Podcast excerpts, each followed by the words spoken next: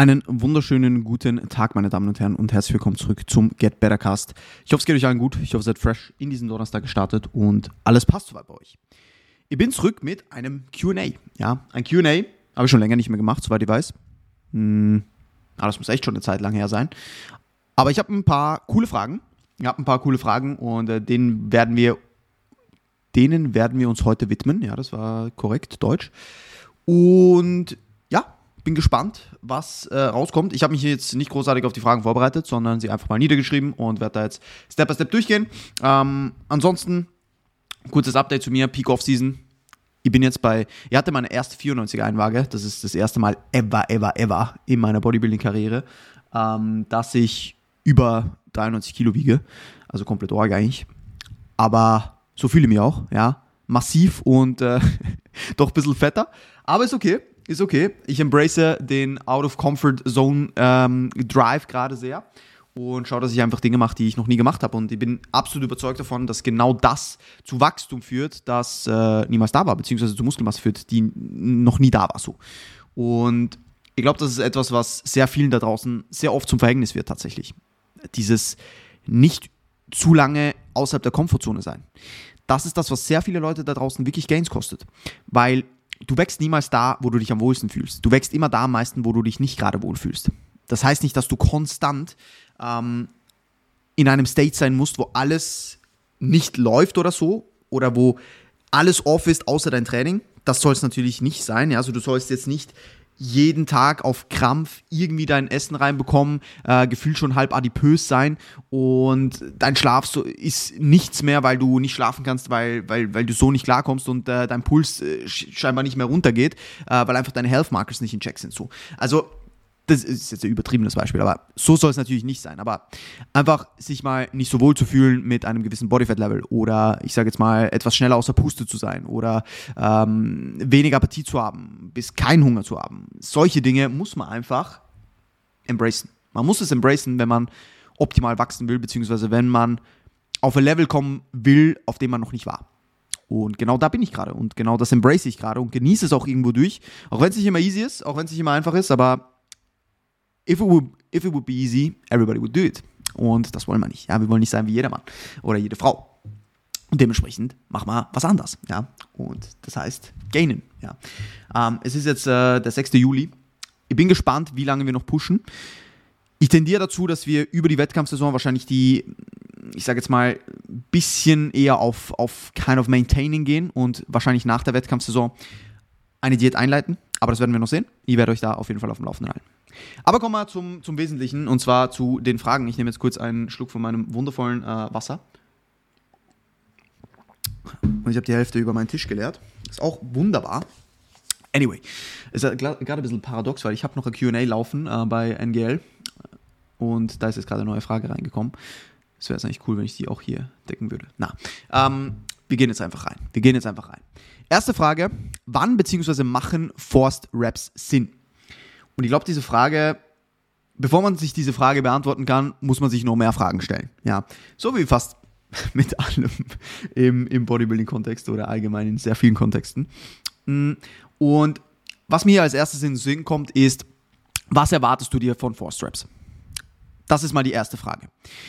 Das Ding ist, dass Force Straps zum Beispiel bei einem suboptimalen Maschinenbau sehr viel Sinn machen können. Ich würde es dann aber ich, ich mag diesen, der Begriff Force Reps ist für mich so aggressiv. Ich würde eher Assisted oder Manual Assistant Reps, würde ich es nennen. Ja, dann kann das definitiv viel Sinn machen, wenn du einen sehr, sehr kompetenten Spotter hast. Also sagen wir jetzt, du gehst an eine Line Lecker, die unten nicht so schwer ist, aber gegen oben sehr schwer wird. Das ist obviously keine optimale Maschine, aber du hast vielleicht nichts anderes zur Verfügung. Ja, und das ist ein Extrembeispiel. Und dann gehst du hin und machst drei, vier, fünf Reps und kommst gut oben rein und dann wird es schon schwer. Du merkst unten raus, du bist noch absolut fresh, ja. Du kommst einfach nicht mehr gut in die verkürzte Position. Da jemanden zu haben, der dir einfach ein bisschen Manual Assistance gibt, ähm, in, dieser, in dieser oberen Position, um besser in die verkürzte Position zu gehen, zu kommen, sorry, kann absolut Sinn machen. Kann absolut Sinn machen, ja. Und dann würde ich es eben nicht als Force Reps betiteln, sondern eher als Manual Assist Assistance. Da noch einfach zwei, drei, vielleicht vier Reps so mitzunehmen, wenn das Ganze standardisiert werden kann, ja, mit einem entsprechenden Spotter, kann Sinn machen. Ist in wenigen Fällen wirklich praktikabel, muss man auch ehrlich sagen. Also im besten Falle habt ihr nicht so geschissene Maschinen, ja, aber das kann man nicht immer so beurteilen. Aber ich glaube, dass so ein bis zwei Assisted Reps, je nach Maschine, je nach Kapazitäten der Person, von euch, von euren Trainees, von whatever, absolut Sinn machen kann. Von was ich kein Fan bin, ist Extreme. Also wenn wir eine Übung haben, die beispielsweise eh schon in der verkürzten Position leichter wird und ihr obviously in der gedehnten anfangt zu failen, da vielleicht eine letzte mit leichter Assistance mitzunehmen, kann Sinn machen.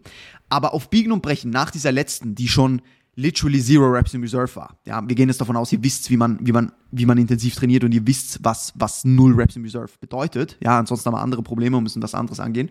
Da kann es auf jeden Fall Sinn machen, mit einem Spotter zu arbeiten, weil man merkt, okay, ich kann noch mehr. Aber wir gehen jetzt davon aus, ihr, ihr kennt dieses Szenario und ihr wisst, was nur Reps in Reserve ist. Da dann nach einer letzten Rep, wo man genau weiß, okay, die nächste geht nicht mehr ohne Assistance, da sehe ich es nicht als sehr sinnvoll an. Weil ich denke, und viele, die mich schon länger verfolgen, wissen, ich, ich mag das Wort nicht so ganz, aber es ist wirklich ein guter Ausdruck hier, dass da die Stimulus-to-Fatigue-Ratio dieser Rap keinesfalls einen, ich sage jetzt mal, nennenswerten Benefit hat. Also man hat mit dieser letzten Rap, die man mitnimmt, vielleicht ein Ticken mehr Stimulus, aber man hat so viel mehr Fatigue, die man anhäuft. Und diese Fatigue kann sich einerseits in den Folgesätzen bemerkbar machen. Das heißt, man kommt da vielleicht wirklich nicht mehr progressiv weiter, weil man einfach schon so frittiert ist von dieser, von dieser einen Rap. Andererseits kann sich in der gesamten Session und sogar über die nächstfolgenden Sessions, wenn man das zu oft macht, negativ bemerkbar machen, weil man einfach zentral so viel mehr Ermüdung noch anhäuft, dass es obviously euer, euer Nervensystem nicht mehr zulässt, dass wieder sehr viele motorische Einheiten äh, rekrutiert werden können und somit einfach nicht alle, alle Muskelfasern aktiv sein können und somit auch nicht das Optimum an, an, an, an, an, an Muskelfasern hypertrophieren kannst so, ja, oder einen stimulativen Reiz bekommen kann und wahrscheinlich auch nicht die volle Kraftentfaltung stattfinden kann. Und deswegen ist es da wirklich mit Vorsicht zu genießen, gerade bei so richtig heavy Compounds, ja, sich da mal einen Spotter zu, zur Hand zu nehmen und bei so einer 50-50-Rap dann die eher noch einzugehen, kann definitiv Sinn machen, ja, wenn man das in seinen Kapazitäten, ich sage jetzt mal, unterbringen kann und vielleicht gerade nicht in einem Kaloriendefizit ist und solche Dinge. Aber auf Biegen und Brechen dann einfach nochmal eine zu machen und dann vielleicht sogar nochmal eine, obwohl die, die, die in diesem Fall jetzt zweitletzte schon massiv assisted war, hat meiner Meinung nach keinen einzigen Benefit. Ja. Also das als kurzes Statement meinerseits, was, was Force Drops angeht. Dann, nächste Frage.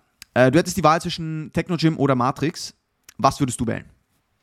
Und das Problem ist, dass tatsächlich man sich sehr selten nur auf den Hersteller mh, mm, begrenzen kann. Also man kann nicht direkt sagen, Technogym hat nur Scheißgeräte oder Technogym hat nur gute Geräte. So wie bei Matrix auch nicht. Weil es gibt tatsächlich ähm, Gerätehersteller, die immer wieder mal geschissene Maschinen machen und immer wieder mal gute. Und ich glaube, es gibt Gerätehersteller, die sehr, sehr viele gute Maschinen machen. Nennen wir Prime, nennen wir Cybex, nennen wir ähm, Atlantis. Ja. Solche Hersteller machen eigentlich nicht nur, aber sehr viele gute Maschinen. Und dann gibt es Maschinenhersteller wie Technogym, Matrix, je nachdem auch Precore, ähm, gerade bei den Stackloader-Maschinen meiner Meinung nach, die auch sehr viel Müll produzieren. Ja, das ist einfach Fakt. Und auch Live Fitness hat ein paar ziemliche Müllgeräte. Ja, auch Hammer hat ein paar Müllgeräte. Ja, 100 Prozent. Aber die Frage ist immer, zu wie viel Prozent sind die Geräte gut und zu wie viel sind sie Müll und für welche Person? Ja. Das Problem ist, dass man da keine absolute Antwort geben kann. Also, wenn wir es jetzt mal hinnehmen, ja, Technogym und Matrix sind beides Gerätehersteller, die meiner Meinung nach sehr viele schlechte Geräte herstellen, beziehungsweise Geräte, die biomechanisch nicht durchdacht sind ähm, und Geräte, die für Personen konstruiert werden, die gefühlt nicht existieren. Und das ist ein Problem. Das ist definitiv ein Problem. Ja? Ähm, aber wenn ich mir entscheiden müsste, würde ich Safe Technogym nehmen. Weil Technogym hat doch noch hier und da, vor allem von den, von den alten Geräten, hier und da ein paar gute Sachen. Ähm, die Pure Strength Linie ist tatsächlich gar nicht so schlecht. Die haben ein paar sehr gute Sachen. Und ich muss ehrlich sagen, bei Matrix kenne ich wenig, wenig, wenig gute Geräte. Ja. Es gibt ein paar Plate-Loaded-Maschinen, die ganz okay sind. Tim, wenn du das hörst, Shoutout an dich. Äh, es gibt eine Matrix-Maschine, äh, Matrix äh, Chestfly, die für Tim die beste Maschine EU-West ist. Äh, ich habe noch nie dran trainiert, deswegen will ich mich jetzt nicht aus dem Fenster lehnen, dass ich sage, die ist wirklich gut. Vielleicht ist, auch, ist sie auch nur für Tim gut.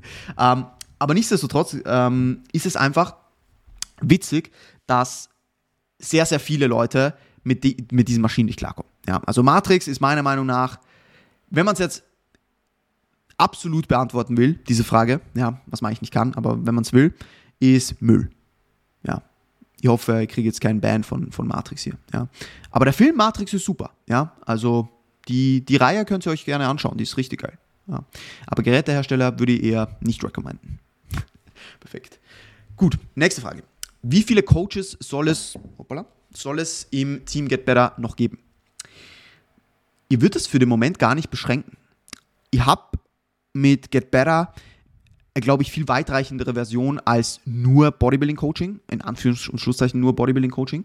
Aber ich möchte einfach unter dem Namen sehr, sehr viele Leute erreichen in jeglichen Hinsichten. Also, ihr habt da ein paar Ideen und Visionen und ich bin kein Mensch, der jetzt groß über über Ziele und über was ich alles noch machen werde reden wird, sondern ich mache einfach, ja. Und wenn, wenn was bei, dabei rumkommt, bin ich happy und äh, dann, dann trage ich das auch gerne in die Außenwelt. Aber ich bin jetzt nicht jemand, der einfach groß redet und dann kommt nichts dabei raus, weil das will ich nicht machen. Ähm, aber ich arbeite auf jeden Fall mit, mit Visionen, die sehr viel größer sind als nur Bodybuilding Coaching. Und ich glaube, dass das Team Get Better als Bodybuilding Community oder im, im, im Bodybuilding Kontext auf jeden Fall sicher noch zwei, drei weitere Coaches haben darf, soll, muss in Zukunft. Und dass es aber abseits vom Bodybuilding sehr viele mehr, mh, hm, wie sagt man, Säulen geben soll oder, oder Kontaktpunkte, äh, Ver Verknüpfungspunkte, wie man das auch immer nennen will, wo Get Better als, als Namen in, oder als Name in die Außenwelt getragen wird und, und, und für das steht, was es tut, ja, besser zu werden. Und das muss sich eben nicht nur auf Bodybuilding beschränken. Aber das ist etwas, was ich jetzt einfach mal so im Raum stehen lasse.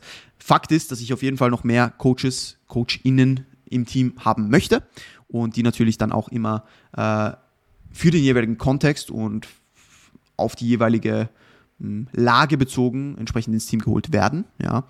Und das ist so, das ist so ein bisschen der Stand der Dinge. Ja. Genau. Nächste Frage. Zu wie viel Prozent sollte man clean essen, beziehungsweise zu wie viel Prozent isst du clean? Definier clean. Was heißt clean? Ich bin mittlerweile der Meinung, dass die Leute immer noch irgendwo hängen geblieben sind, was diese cleane Ernährung angeht. Das Ding ist, es gibt keine schlechten Lebensmittel, es gibt nur schlechte Ernährungsweisen. Und mein Ziel ist es einfach, eine gute Ernährungsweise zu haben. Und da zähle ich jetzt nicht, wie viele clean Lebensmittel dabei sind und wie viele nicht clean. Ich weiß, von welchen Dingen ähm, ich kein Übermaß konsumieren sollte, welche Dinge eine einen groß, größeren Bestandteil meiner Ernährung ausmachen sollen, sprich eher Single Ingredient Stuff, ja, sprich eher unverarbeitete Dinge, aber natürlich auch verarbeitetes, sprich tendenziell eher ungesättigte Fettsäuren, ja, natürlich auch gesättigte, aber vielleicht nicht im Übermaß, ja, ähm, hochwertige Proteinquellen, Früchte, Gemüse in genügend hohen Mengen, ja, das sind die Dinge, die ich beachte. Aber ich, ich denke nie im Prozent in, diesem, in dieser Hinsicht. Es gibt Tage, da esse ich vielleicht, ich sage jetzt mal, was die Leute so eher unter Clean Eating kennen, etwas mehr, eher in Richtung 100%. Und dann gibt es Tage, da sind es vielleicht eher 60%. Ja? Mir ist nur wichtig, dass meine Verdauung in Check ist, dass meine Performance entsprechend reguliert wird durch das, was ich esse, dass ich performanceorientiert esse und dass ich entsprechend die Basics hitte, sprich Micronutrients, sprich hochwertige Proteinquellen, hochwertige Fette, vielleicht nicht nur ähm, einfach Zucker als Carbs und dann bin ich happy. So, ja? Aber es kommt natürlich auch immer stark darauf an, in welcher Phase ich mich befinde. Wenn ich in einem Aufbau bin und mich eher schwer tue zu essen, dann werde ich wahrscheinlich eher mal auf verarbeitete Lebensmittel oder auf, auf, äh, auf, einfach, auf Einfachzucker zurückgreifen. Hingegen in, in einer Prep oder in einer Diätphase werde ich wahrscheinlich nochmal etwas mehr auf, auf äh, auf mehrkettige Kohlenhydrate zurückgreifen. Ich werde vielleicht mehr auf etwas äh, mehr Gemüse zurückgreifen, ja, ein bisschen hochvolumigere Foods und so weiter. Ja, und vielleicht weniger verarbeitetes. Weniger was, weniger, was mich vielleicht nicht so sättigt, weniger Flüssigkalorien. Und das hat natürlich immer einen großen Einfluss, in welcher Phase ich mich gerade befinde. Ja. Aber was ihr euch immer bewusst machen müsst, ist, ihr solltet eure allgemeine Ernährungsweise als gute Ernährungsweise betrachten oder ich sage jetzt mal beurteilen können, ja. Und ihr solltet auf jeden Fall eure Basics decken, die ich gerade gesagt habe. Und ihr solltet vor allem etwas tun, was euch Adherenz verschafft, was euch eurem Ziel näher bringt und was ihr gut verdaut. Ganz, ganz wichtiger Punkt, der sehr oft vernachlässigt wird. Ja, das sind so die Dinge, die auf jeden Fall gegeben sein sollten. Ja. Gut, letzte Frage in diesem QA. Und dann rappen wir das Ganze auch schon ab. Anhand welcher Kriterien machst du einen Trainingssplit fest? Spielen da die Trainingsjahre auch eine Rolle? Den Trainingssplit mache ich anhand oder nach einer Need-Analyse dieser Person fest. Und ich denke nicht direkt in Splits, sondern ich denke vielmehr in der Person oder auf die Person bezogen. Was heißt das? Das heißt, ich schaue mir an, was bringt diese Person mit? Wie schaut diese Person aus? Hat sie Schwächen? Hat sie Stärken? Ja. Wie lange trainiert die Person schon? Ja. Wie oft kann sie in der Woche trainieren? Was macht sie gerade schon? Wie schauen die Gegebenheiten aus außerhalb des Gyms? Wie invested ist diese Person? Wie viel Kapazitäten hat die Person fürs Gym? Ja, also jetzt nicht nur zeitlich, sondern auch allgemein. Also ist sie gerade in einem Kaloriendefizit, wollen wir Diät ändern? Äh, ist sie in einem Überschuss? Hat sie viele Stressoren außerhalb des Trainings? Wie schaut das aus? Und anhand dieser Parameter, ja, wenn ich die all, alle analysiert habe, mache ich mir erstmal Gedanken, okay, was braucht diese Person? Ja, und dann sagen wir jetzt ein plakatives oder fiktives Beispiel. Diese Person braucht etwas mehr Arme, ja, ist aber sonst relativ ausgeglichen und kann von allem mehr vertragen. Und anhand von dem mache ich mir dann Gedanken, wie kann ich, wie kann ich es schaffen, dass die Person ihren Needs gerecht alles bekommt, wo sie damit wahrscheinlich gut wachsen kann, ja, wo sie die Arme vielleicht ein bisschen mehr priorisiert und wo das Ganze dann auch adherent, hm, wie sagt man, weiterführbar ist oder, oder, oder machbar ist oder umsetzbar ist. Und anhand von dem mache ich dann einen Trainingsplan und entsprechend auch einen Split fest. Aber ein Split an sich bedeutet gar nichts. Du kannst deine Trainingstage in 1, 2, 3, 4, 5 benennen. Ja, es ist egal, ob da Push, Pull, Legs oder ob da 1, 2, 3 steht. Es ist wurscht. Es geht vielmehr darum, was brauchst du, was verträgst du was macht dir Spaß und woran kannst du sehr lange festhalten und konstant Progression erreichen. Das sind die Dinge, die zählen. Ja? Und da ist der Split erstmal nicht die erste Relevanz. Das so als, als, als kurze Beantwortung dieser Frage. Ja. Gut, meine Damen und Herren, vielen Dank fürs Zuhören. Wenn euch das Ganze gefallen hat, bitte gerne ein Rating dalassen, wenn ihr das noch nicht gemacht habt. Ja, das hilft dem Podcast wirklich extrem. Wir sind, glaube ich, bei fast 200 Ratings mittlerweile. Also, wenn, ihr, wenn wir die 200 voll machen können in den, in den nächsten paar Tagen, das wäre ein Wahnsinn. Ich würde mich mega freuen. Also, danke für, für, für jeden einzelnen von euch, für euren ganzen Support. Und wenn ihr dazu Fragen habt, wenn ihr Anregungen habt, wenn ihr Podcast-Ideen habt, immer gerne schreiben, ja, immer gerne auf Instagram kurz durchschicken und auch gerne den Podcast in euren Stories verlinken, wenn ihr ihn hört. Das hilft mir auch immer sehr. Und reshare ich natürlich sehr, sehr gerne. In diesem Sinne wünsche ich euch noch einen wundervollen Tag und bis bald.